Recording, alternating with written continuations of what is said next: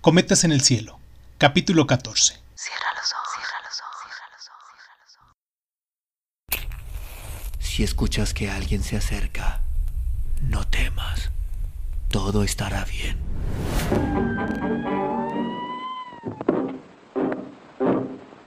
Oh,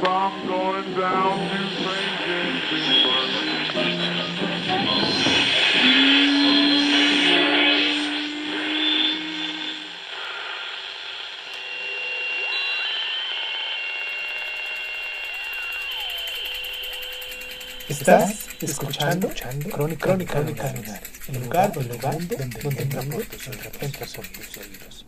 Bienvenido. Junio del 2001.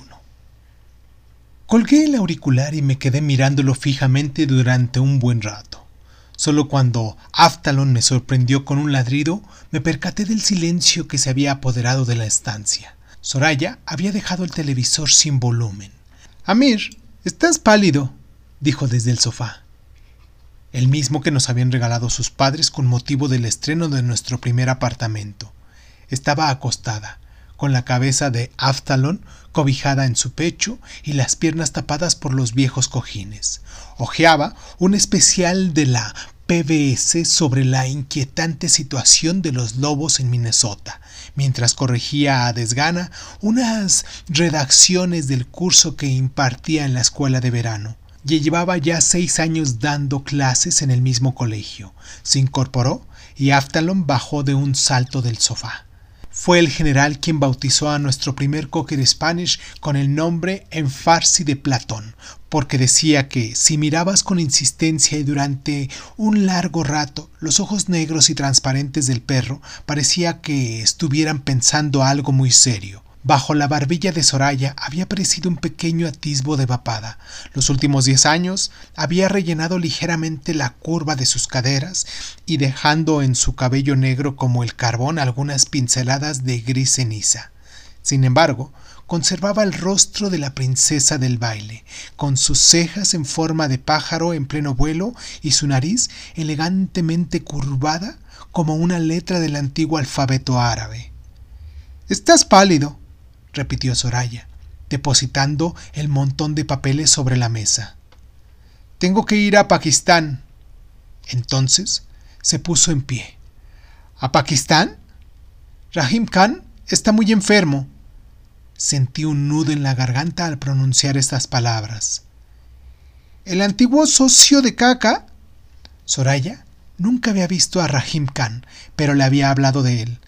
Asentí con la cabeza. Oh, dijo. Lo siento mucho, Amir. Manteníamos una relación muy íntima. Cuando era pequeño fue el primer adulto a quien consideré un amigo. Le describí a él y a Baba tomando el té en el despacho de mi padre y luego fumando junto a la ventana, la brisa con esencia de escaramujo que llegaba del jardín y doblegaba las columnas de humo. Recuerdo que me lo contaste, dijo Soraya. Hizo una pausa. ¿Cuánto tiempo estarás fuera? No lo sé. Quiere verme. Es... Sí, es seguro. No me pasará nada, Soraya. Era la pregunta que ella había deseado formular durante todo aquel rato. Quince años de matrimonio nos había otorgado el don de leernos el pensamiento. Voy a dar un paseo. Voy contigo. No, Preferiría ir solo.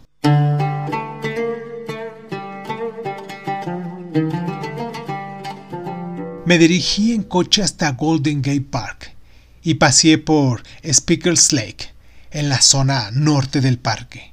El sol centellaba en el agua, sobre la que navegaban docenas de barcos diminutos impulsados por una vivificante brisa de San Francisco. Me senté en un banco y vi a un hombre que lanzaba a su hijo un balón de fútbol y le daba instrucciones de cómo debía manejarlo. Levanté la vista y vi un par de cometas rojas con largas colas azules que se elevaban hacia el cielo flotaban por encima de los árboles del extremo oeste del parque, por encima de los molinos de viento. Pensé en el comentario que había hecho Rahim Khan justo antes de colgar. Fue de pasada, como una ocurrencia de última hora. Cerré los ojos y me lo imaginé al otro extremo del teléfono. Tenía los labios ligeramente entreabiertos y la cabeza inclinada hacia un lado. Una vez más, algo en sus ojos negros sin fondo insinuaba el secreto nunca pronunciado que existía entre nosotros, con la diferencia de que ahora ya lo sabía. Las sospechas que yo había mantenido durante todos esos años eran ciertas. Sabía lo de Asef, la cometa, el dinero y el reloj de manecillas luminosas. Lo había sabido siempre. Ven, hay una forma de volver a ser bueno, me había dicho Rahim Khan justo antes de colgar el teléfono. Lo dijo de pasada, como una ocurrencia de última hora, una forma de volver a ser bueno. Cuando llegué a casa, Soraya estaba hablando por teléfono con su madre. No estará mucho tiempo, Madar Han. Una semana, tal vez dos. Sí, tú y Padar podéis venir a casa. Hace dos años, el general se había fracturado la cadera derecha. Sufría una de sus habituales migrañas y al salir de su habitación con ojos legañosos y aturdido, había tropezado con el borde de una alfombra. El grito que dio hizo que Kala Jamila saliese corriendo de la cocina.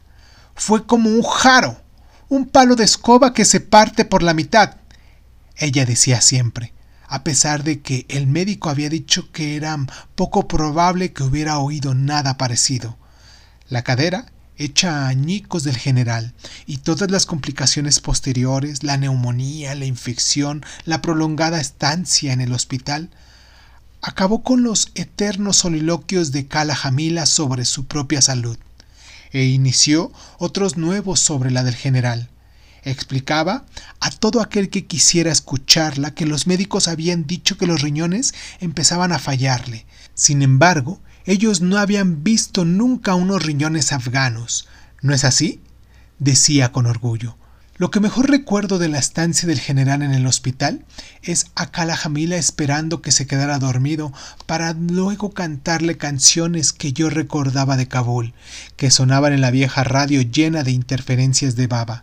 La fragilidad y también la edad del general habían suavizado las cosas entre él y Soraya. Paseaban juntos, salían a comer los sábados y a veces el general asistía a alguna de sus clases. Se sentaba en el fondo del aula, vestido con su traje gris lleno de brillos, el bastón de madera en el regazo y una sonrisa. A veces incluso tomaba apuntes. Aquella noche nos acostamos Soraya y yo ella dándome la espalda y yo con la cara hundida en su melena. Recordaba cuando nos acostábamos el uno de cara al otro y compartíamos besos y susurros de placer hasta que se nos cerraban los ojos. Hablábamos de pies diminutos, primeras sonrisas, primeras palabras, primeros pasos. A veces todavía lo hacíamos, pero hablábamos de la escuela o de mi nuevo libro o nos reíamos de algún vestido ridículo que habíamos visto en una fiesta. Cuando hacíamos el amor, seguía siendo bueno, en ocasiones mejor que bueno, pero algunas noches lo único que sentía era la sensación de desahogo de haberlo hecho, de ser libre para dejarme ir y olvidar, al menos por un rato, la inutilidad de lo que acababa de hacer.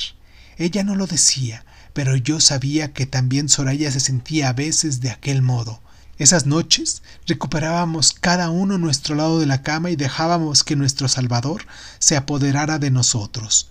El de Soraya era el sueño, el mío, como siempre, era un libro. La noche que llamó Rahim Khan, amparado por la obscuridad, recorrí con la mirada las líneas paralelas de plata que trazaban entre la pared la luz de la luna que se filtraba por las persianas.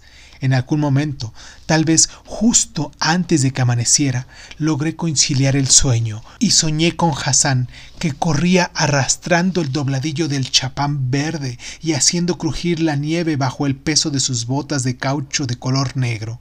Gritaba por encima del hombro, Por ti lo haría mil veces más. Una semana después, me encontraba sentado al bordo de un avión de Pakistani International Airlines, observando cómo un par de empleados uniformados de la compañía retiraba los calzos de las ruedas. El avión se alejó de la terminal y enseguida estuvimos en el aire, atravesando las nubes. Reposé la cabeza en la ventanilla y esperé en vano la llegada del sueño.